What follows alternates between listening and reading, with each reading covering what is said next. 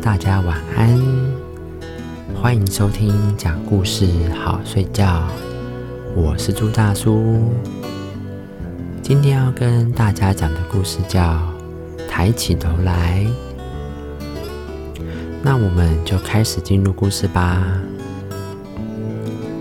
在八岁那年的某一天，小男孩放学回家，拿给妈妈一张捐款卡。很认真的说：“妈妈，学校举办募捐活动，每个学生都必须请一个人捐款。在小男孩脑海里，第一个出现的人，当然就是自己的妈妈喽。小男孩的妈妈没说什么，拿出五元放到小男孩的手上，然后在捐款卡上签上自己的名字。”小男孩看着这五元，也不作声，嘴巴张了一下，想说什么，却也没有说出来。细心的妈妈就察觉到了，问小男孩说：“你怎么啦？”小男孩低下头，用比蚊子还小的声音说：“这几天，同学们捐的钱都是一百元、五十元的。”我还没看见过捐这么少的。小男孩所在的学校是贵族的学校，在当地赫赫有名。每天迎来送往的都是些进口名车，而小男孩的班级是全校最顶尖的，同学一个个来头不小，不是家里很有钱，就是成绩特别的优秀。小男孩当然不属于前者。小男孩有点委屈的对妈妈说：“我不是想和同学们比谁捐得多，我也不是自卑，只是妈妈您知道的，对于功课我都会认真的去完成，而这一次我也只是想把功课做好，不让老师们失望，而且。”这次募款还要举行比赛，我们班上目前是领先的。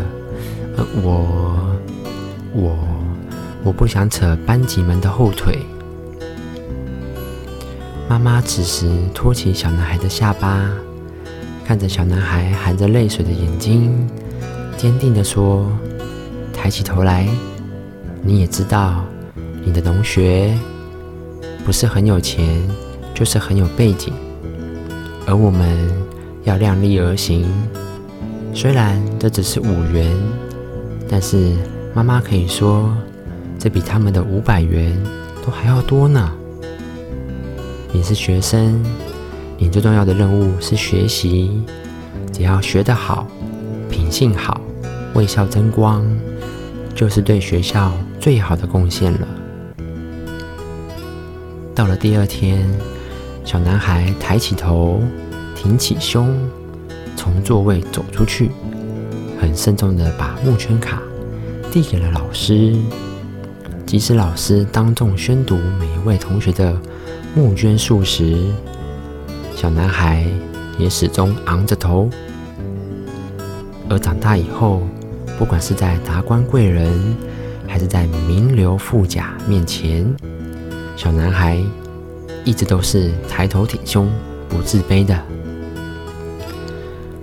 这个故事告诉了我们说，物质上的贫乏不是真的贫困，精神上的空虚才是真的空虚呢。面对物质上的贫困，永远不要自卑，要有信心和勇气去面对它，努力做好自己的事情。